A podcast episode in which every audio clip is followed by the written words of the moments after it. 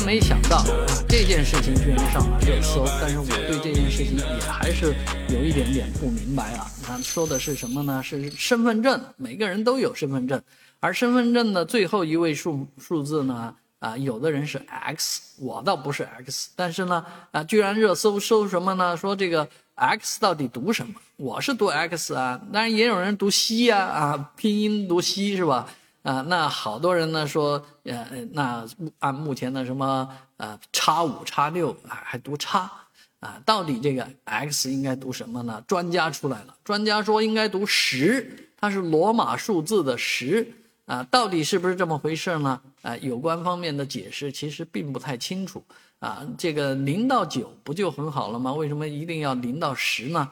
啊，而且他的解释是说，到了十之后呢，位数可能会增加一位，所以为了避免增加一位呢，还是用了 x，用了罗马数字来讲十。但这个校验码本身没必要一定要到十啊。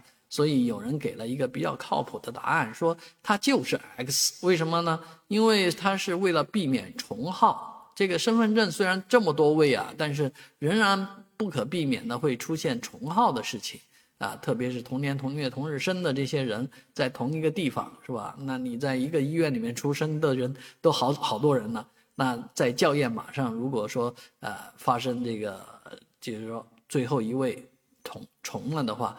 那就要用这个 X 来代替了，用 X 来呃区别开来啊，我觉得这可能是最好的答案。